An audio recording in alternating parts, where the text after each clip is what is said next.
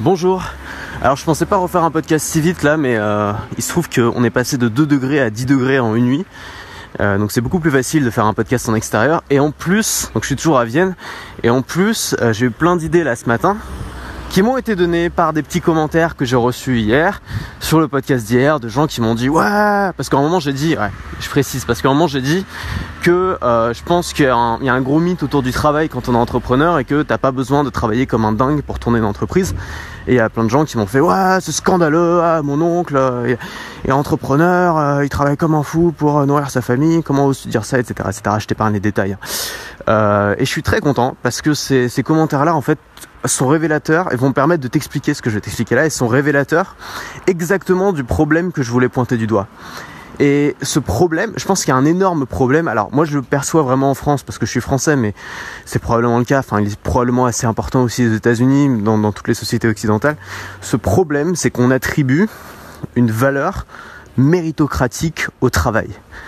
Et bon, c'est pas, tu vois, c'est pas juste. Euh, c'est c'est pas c'est pas un truc comme ça c'est un vrai truc. C'est à dire que ça fait même partie des valeurs tu sais les, femmes la fameuse valeur travail on considère ça comme une valeur. Ce que je trouve complètement con parce que je sais pas moi quand je fais la vaisselle c'est du travail j'ai pas l'impression d'exprimer une valeur quand je fais la vaisselle. J'ai juste l'impression de faire quelque chose pour arriver à un résultat. Et je pense que le travail c'est juste ça. Il faut arrêter de se monter la tête en mode travail égale valeur. Ça c'est un truc qu'on nous a mis dans la tête pour nous rendre dociles. C'est une énorme connerie pour moi. Le travail c'est un moyen d'obtenir un résultat, c'est tout. Et si ce travail-là, si ce moyen d'obtenir ce résultat, on peut soit l'accélérer, soit l'automatiser, soit s'en débarrasser et obtenir le même résultat, on fait.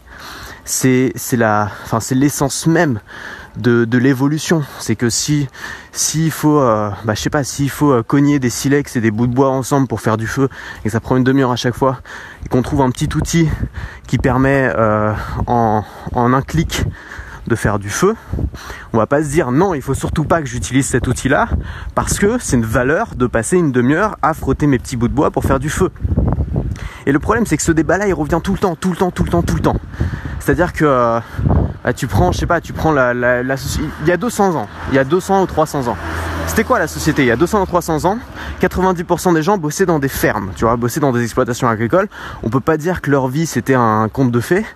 Euh, ils passaient la moitié de leur journée pliés en deux à ramasser des trucs, l'autre moitié, euh, ils se levaient à 5 heures du matin pour nourrir les vaches, les poules et tout. Enfin, c'était pas, c'était pas une vie, euh, ils se la coulaient pas douce, quoi, ces gens-là, clairement. Et euh, évidemment, bah, on a vu la révolution agricole et ces gens-là ont été déplacés dans les usines. Alors à ce moment-là, il y a sûrement, alors j'étais pas, hein, mais il y a sûrement plein de gens qui ont dit ouais c'est scandaleux, qu'est-ce qu'ils vont faire ces gens-là, vous leur retirer leur travail et tout, comme si ces gens-là avaient ce, avaient ce cadeau de passer leur journée les, les, pieds dans la merde à ramasser la bouse, tu vois. Aujourd'hui, les, les, fermiers, bon bah c'est des, des, entrepreneurs et qui ont des énormes exploitations, c'est plus du tout le même métier. Ces gens-là ont été déplacés dans les usines. Donc au lieu de passer leur journée à ramasser la bouse, ils passaient leur journée à, euh, à visser des écrous, tu vois. Moi j'ai l'image de, pareil, j'ai pas connu cette époque-là, mais j'ai l'image de euh, euh, le Charlie Chaplin là qui qui sert ses écrous sur une chaîne de montage. On peut pas non plus dire que ce soit le truc le plus fun du monde. Et pourtant, bah, de la même manière, quand on a commencé à mettre des machines pour le faire à la place des hommes, il y a sûrement des gens qui ont dit c'est scandaleux, qu'est-ce qu'ils vont faire de leur vie ces gens-là? On leur retire leur travail, on leur retire leur gagne-pain, on leur retire cette valeur si importante qui est de euh, visser des écrous toute la journée, c'est scandaleux. Finalement, qu'est-ce qu'on a vu? Comme d'habitude, bah, tous ces gens-là qui étaient dans les usines se sont retrouvés, bah, évidemment c'est générationnel, ça, ça, se passe en plusieurs décennies, mais se sont retrouvés petit à petit euh, dans des bureaux à répondre au téléphone. Et là, on est en train de faire la même chose. C'est-à-dire qu'on voit que tous ces boulots sont en train de disparaître. Évidemment que c'est en train de disparaître parce qu'aujourd'hui, bah, c'est la révolution, c'est l'informatique. Avec l'informatique, on peut automatiser énormément de choses. On peut, euh, voilà, il y a l'intelligence artificielle, il y a tout un tas de technologies qui permettent de plus avoir besoin d'autant de gens dans des bureaux qui tapent des rapports et qui répondent au téléphone. Et bah, on n'y coupe pas. Pareil, il y a tout un tas de gens qui disent c'est scandaleux, ces gens-là, ils perdent leur boulot, il faut absolument sauvegarder leur boulot. Les caissières dans les supermarchés, elles avaient la chance immense de passer leur journée à faire passer des articles devant une machine. Et là, on leur retire cette chance-là en mettant des machines. C'est scandaleux, c'est scandaleux. Bref, euh, moi, je, bon, tu l'as compris, je suis un peu contre cette vision des choses. Et je pense que c'est pas scandaleux, c'est naturel. Et que si on peut faire quelque chose et atteindre un même résultat de manière plus rapide, plus efficace et avec moins de douleur, il faut le faire. Et la question de protéger les emplois vient après. C'est-à-dire qu'au lieu de protéger les emplois, on devrait voir comment on peut, comment on peut réorganiser la société. Alors c'est quoi l'étape d'après? Là, en fait, on va faire un podcast qui va être complètement pas politique mais euh, sociétal, tu vois, rien à voir avec la question à la base.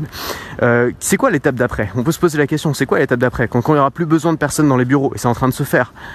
Euh, je suis en train de lire le, bouquin de James Altucher, c'est assez intéressant parce que le gars t'explique que depuis, 2000, depuis 2001, tous les entrepreneurs, enfin tous les, tous les mecs, tous les patrons du CAC 40 étaient là en train de se dire mais comment je vais faire pour virer euh, ma main d'œuvre qui sert à rien? Et avec la crise de 2008 ils se sont dit cool je veux dire que c'est la faute de la crise je vais virer tout le monde. C'est assez bon c'est pas forcément passé exactement comme ça mais c'est probablement vrai qu'il y a beaucoup de métiers aujourd'hui qui sont plus nécessaires parce qu'on peut les remplacer parce qu'on peut les automatiser grâce à la technologie. Et c'est très bien je pense et au lieu de vouloir à tout prix protéger ces emplois-là, protéger des emplois qui servent à rien, c'est-à-dire faire quelque chose qui est complètement contre la nature même de l'homme, c'est-à-dire se forcer à, continuer à, frotter des petits bouts de bois entre eux pour faire du feu alors qu'on pourrait utiliser un briquet, euh, bah, qu'est-ce qu'on pourrait faire? On pourrait trouver un moyen de déplacer, de voilà, de trouver l'étape d'après, comme il y a eu la révolution agricole, comme il y a eu la, révolution industrielle, et ensuite euh, bah, le, le secteur tertiaire, tertiarisation. Et peut-être que, alors moi je sais pas, hein, je suis pas, je suis pas suffisamment calé pour te le dire, je suis pas un économiste. Hein, peut-être que l'étape d'après c'est le revenu universel. Moi c'est quelque chose auquel je crois. Euh, c'est-à-dire faire en sorte que les gens aient le choix. C'est-à-dire qu'on vit, on a tellement réussi à, grâce à l'innovation technologique, à faire en sorte que tout un tas de machines puissent travailler à notre place, que est-ce qu'on a vraiment encore besoin de travailler nous-mêmes? Est-ce qu'on ne peut pas enfin entrer dans une ère où on a le choix de se dire de se dire je, je, peux ne pas travailler, je peux faire autre chose de ma vie que travailler pour gagner ma vie, simplement parce qu'on est arrivé à un stade où il y a des machines qui peuvent faire le même boulot. Pourquoi obliger une caissière à passer sa vie à faire un boulot qui est peut-être pas le boulot de ses rêves, c'est-à-dire qui consiste à passer des articles devant une machine euh, si c'est un boulot qui peut être fait de manière plus efficace et plus rentable par une machine et utiliser l'argent que fait économiser cette machine pour payer la caissière qui puisse lui permettre de faire ce qu'elle veut, peut-être de la peinture, peut-être des trucs un peu plus inspirants pour elle ou pour lui. Et, euh, et je pense que c'est ça le problème avec le revenu universel, c'est que c'est. Alors je vais me faire des ennemis, je ce sera la vidéo des pouces rouges hein, sur YouTube, c'est pas grave, j'assume. Euh, allez-y, mettez vos pouces rouges. Euh, sur, euh, je pense le problème avec le revenu universel, c'est que c'est une excellente idée. Le problème, c'est que ça va être très complexe et très long et très douloureux de la mettre en place, c'est évident. Et le problème, c'est que c'est une idée qui va être mise en place par la gauche et que la gauche est hypocrite et qu'il ne faut pas être hypocrite pour mettre une idée en place comme ça. Voilà. Je pense que c'est une idée qu'il faut, qu'il faut mettre en place de manière extrêmement pragmatique en sachant que ça va être douloureux, en sachant que ça va être difficile et tu peux pas en même temps dire aux gens on va mettre un revenu universel et tout le monde pourra gagner sa vie dignement en ayant le choix de travailler ou pas et en même temps dire aux gens il faut protéger les caissières et il faut interdire euh, interdire les machines qui permettent de faire le travail plus rapidement tu peux pas avoir ce double discours. Il faut dire, ok, si on met le revenu universel, dans ce cas-là, on encourage l'économie, on encourage les machines, on encourage l'automatisation, on fait en sorte qu'il y ait tous ces jobs qui n'aient plus besoin de personnes, qui soient remplacés par des machines, par de l'intelligence artificielle, par des logiciels, par euh, l'informatique, par toutes ces choses-là qui peuvent déjà remplacer tout un tas de jobs. Et on peut pas en même temps protéger les jobs, mais en même temps vouloir les supprimer. Parce que c'est ça le revenu universel, c'est vouloir supprimer les jobs. Et qu'est-ce que vont faire les gens? Bah, C'est une grande question, c'est la question qu'on s'est toujours posée. Qu'est-ce que vont faire les gens? Bah, peut-être qu'il y aura de plus en plus d'indépendants. Moi, c'est quelque chose auquel je crois beaucoup. Je pense est, je pense que la révolution qu'on connaît actuellement, c'est la révolution de, de l'indépendantisation. J'ai pas trouvé de nom encore, hein. sûrement un nom qui va être donné, mais je pense qu'on le voit déjà, il y, a, de plus en plus d'indépendants. Et quand tu vois que le rêve numéro un des Français c'est de créer leur boîte, bah tu dis peut-être qu'ils auront enfin l'occasion de le faire. Parce que peut-être que le problème aussi c'est le rêve numéro un des Français c'est de créer leur boîte, mais le problème numéro un des Français c'est qu'ils peuvent pas le faire parce qu'ils n'ont pas les moyens, parce qu'ils n'ont pas le temps, parce qu'ils ont un boulot qui leur prend tout leur temps, un boulot souvent qu'ils aiment pas. tu dis mais si on peut trouver un moyen de payer ces gens, peut-être un peu moins, de faire en sorte qu'ils aient plus besoin de ce boulot pour qu'ils aient le temps de lancer leur boîte, peut-être qu'ils pourraient lancer leur boîte et peut-être que finalement il y a beaucoup de gens qui auraient envie de devenir indépendants ou qui auraient envie de devenir entrepreneurs mais qui le font pas, non pas parce qu'ils en ont pas les compétences ou parce qu'ils en ont pas suffisamment envie, qu'ils font pas parce que ils ont juste bah ils ont juste pas envie de perdre ce qu'ils ont aujourd'hui, ils ont juste pas envie de perdre leur salaire, ils ont juste pas envie de perdre leur job, voilà, c'est tout. Mais on pense que les gens sont accros à leur job alors que la plupart des gens détestent leur boulot, enfin ils vont te le dire, tu vois. La plupart des gens sont pas accros à leur job, la plupart des gens ont juste besoin d'un salaire et on protège les jobs alors que ce qu'on devrait protéger c'est le revenu des gens. Pas les jobs, si on peut remplacer les jobs, remplaçons les jobs et faisons en sorte que les gens puissent gagner leur vie. Évidemment, il y aurait des différences. Alors, moi, je suis pas, tu vois, je suis pas économiste, je suis pas là pour prévoir l'avenir non plus. Donc, je peux pas dire comment ça va se passer, mais ça paraît logique, tu vois. C'est juste la logique. Moi, ça me paraît logique. Revenons à notre travail et aux entrepreneurs, parce que là, on a fait une énorme digression. Voilà, je t'ai juste donné mon avis là-dessus. Peut-être je me trompe, hein, peut-être je me plante complètement, mais c'est mon avis. Moi, je pense que c'est c'est la révolution qu'on est en train de connaître en ce moment. Et, euh, moi, mon boulot, c'est pas de, de, faire de la politique ou d'accompagner cette révolution-là. Mon boulot, c'est d'aider les gens qui veulent faire un job d'indépendant, qui veulent créer du contenu, qui veulent d'aider les gens à faire un truc qui va durer, tu vois, et d'abandonner un travail qui va peut-être disparaître dans 10 ans. Moi, c'est ça mon boulot, c'est peut-être d'accompagner les gens qui ont envie de le faire. D'une certaine façon, il y a plein de moyens de, gagner sa vie en indépendant. Moi, j'en propose une, une manière qui marche bien pour moi, que je maîtrise un petit peu et que j'ai envie de, voilà, que j'ai envie de partager. Euh, c'est ça, moi, moi, ce que je fais. Maintenant, revenons à nos entrepreneurs, parce qu'on a fait une énorme digression. Euh, revenons à nos entrepreneurs. Je pense que donc le problème qu'il y a derrière tout ça, c'est encore une fois qu'on attribue une valeur morale, une valeur éthique au travail, comme si le travail c'était une valeur, comme si quand je faisais la vaisselle, je, je faisais quelque chose de noble, tu vois, ce qui est complètement con. Euh, si je m'achète si un lave-vaisselle, bon bah dans ce cas-là, je fais quoi? Je perds de la noblesse, enfin je perds une valeur, enfin c'est complètement débile, tu vois. Bref. Euh, je pense que beaucoup d'entrepreneurs, et c'est marrant parce que c'est un truc que j'ai lu hier soir après avoir fait mon podcast dans le livre justement de Jason Telcher, qui est beaucoup mieux placé que moi pour le dire, parce que lui-même, il a monté plusieurs startups, tu vois, des grosses startups, qu'il a vendu plusieurs millions, et euh, bah, il connaît, euh, il a tout un tas de potes qui, qui sont des gros entrepreneurs, parfois des entrepreneurs qui ont, ont vendu leur boîte plusieurs milliards, donc c'est vraiment des gros trucs. Et, euh, et il, dit exactement la même chose. C'est-à-dire qu'il dit que c'est impossible, tu vois, un entrepreneur peut pas être efficace s'il travaille 12 heures par jour, un entrepreneur, il dit aussi, c'est un truc qui m'a fait marrer, je sais pas si c'est vrai, mais c'est un truc qui... Il dit, euh, un, gars, les mecs qui se vendent de dormir 3 heures par nuit, moi j'en connais, mais ils sont tous bipolaires, tu vois. C'est pas, il y a une sorte de, de culture de l'entrepreneuriat qui vient pour le coup complètement des US, j'ai l'impression, euh, qui est que euh, bah, c'est cool de travailler comme un forcené. C'est cool de passer sa journée sur son portable, les yeux rêvés sur les réseaux sociaux, sans même voir la couleur du ciel, être toujours en train de répondre aux trucs, être toujours dans l'action. Et tu vois tout, un tas d'entrepreneurs qui débarquent et qui sont là en train de montrer à quel point ils bossent dur sur Instagram. Déjà, t'as envie, as envie de dire, si tu passes, vu tout ce que tu postes sur Instagram, il y a quand même une partie de ton boulot qui consiste juste à faire ça et pas à bosser. Mais bon, bref.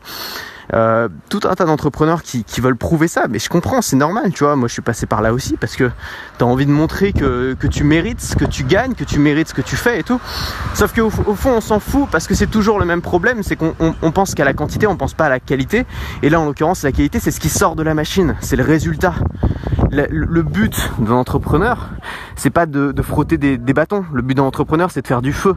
Donc, peu importe si le mec a frotté des bâtons pendant deux heures ou s'il a inventé le briquet, toujours est-il que bah, celui qui arrive à faire du feu le plus vite est l'entrepreneur le plus successful. C'est ça, ça la réponse. Et bah moi c'est exactement comme les créateurs de contenu, tu vois, quand tu dis que tu es créateur de contenu, la première question qu'on te pose c'est combien est-ce qu'il y a de gens qui te suivent?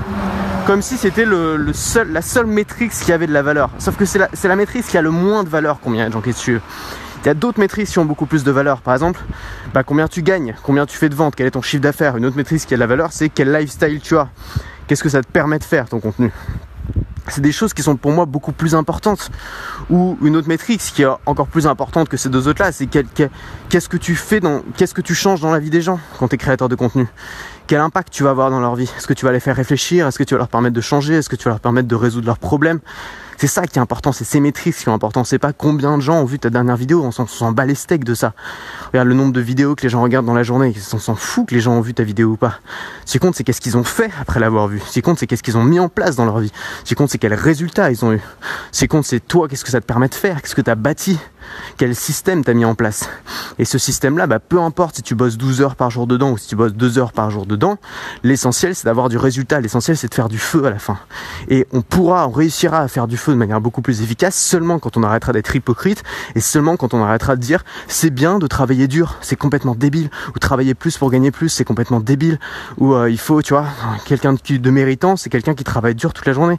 Mais moi je peux travailler dur toute la journée si je veux, tu vois, il y a plein de trucs à faire, mais ça servira à rien, ça, ça va pas m'apporter plus de résultats ça servira strictement à rien. Et je dis pas évidemment que tous les entrepreneurs qui travaillent dur font des trucs qui servent à rien. Évidemment, il y en a qui font des trucs utiles. Évidemment, il y en a qui ont beaucoup de responsabilités, beaucoup de choses à faire. Mais c'est pas parce qu'ils le font, c'est pas parce qu'ils travaillent beaucoup qu'ils sont plus méritants ou parce que leur boîte est plus successful. C'est deux choses qui sont différentes. S'ils trouvent un moyen de le faire plus rapidement, qu'ils le fassent plus rapidement et qu'ils se disent pas, c'est ça le vrai problème, et qu'ils se disent pas, non, il faut surtout pas que je fasse plus rapidement parce que j'aurai l'air d'un glandu et parce que bah, mon statut social va baisser. Voilà, c'est l'ego vs le résultat. Toujours pareil. Et euh, moi, je défends les résultats et fuck l'ego, voilà. Et fuck les gens qui sont pas contents. Voilà. Euh, je voulais juste faire ce podcast. Alors, je sais que je vais me prendre encore plus de commentaires haineux. Je vais me prendre encore plus de pouces rouges, mais c'est pas grave parce que putain, ça fait du bien, quoi. Ça fait vraiment, vraiment du bien de dire ce que t'as sur le cœur. C'est une vision, c'est ma vision, évidemment. Je, ça ne concerne que moi, ça n'engage que moi. Peut-être je me trompe. Moi, j'y crois et moi, ça m'intéresse. Et ça me fait plaisir de euh, d'essayer d'incarner cette vision par moi-même et d'essayer de porter cette vision via mon contenu. Voilà, je te fais un gros bisou. Alors je suis dans une rue là. Pouh là là, je suis dans une rue magnifique. J'adore cette ville. Tu sais, tout est pastel en fait. Tu vois, tous les, les immeubles sont soit jaunes, jaune pastel, soit bleu pastel, soit euh, blanc cassé, soit. Enfin, c'est c'est trop beau. Je vais faire une petite photo dans cette rue qui sera la photo d'illustration de ce podcast sur YouTube. Et je te dis du coup à la prochaine. Ah, et c'est le 31, donc du coup, bon réveillon à toi. Et puis bonne année d'avance.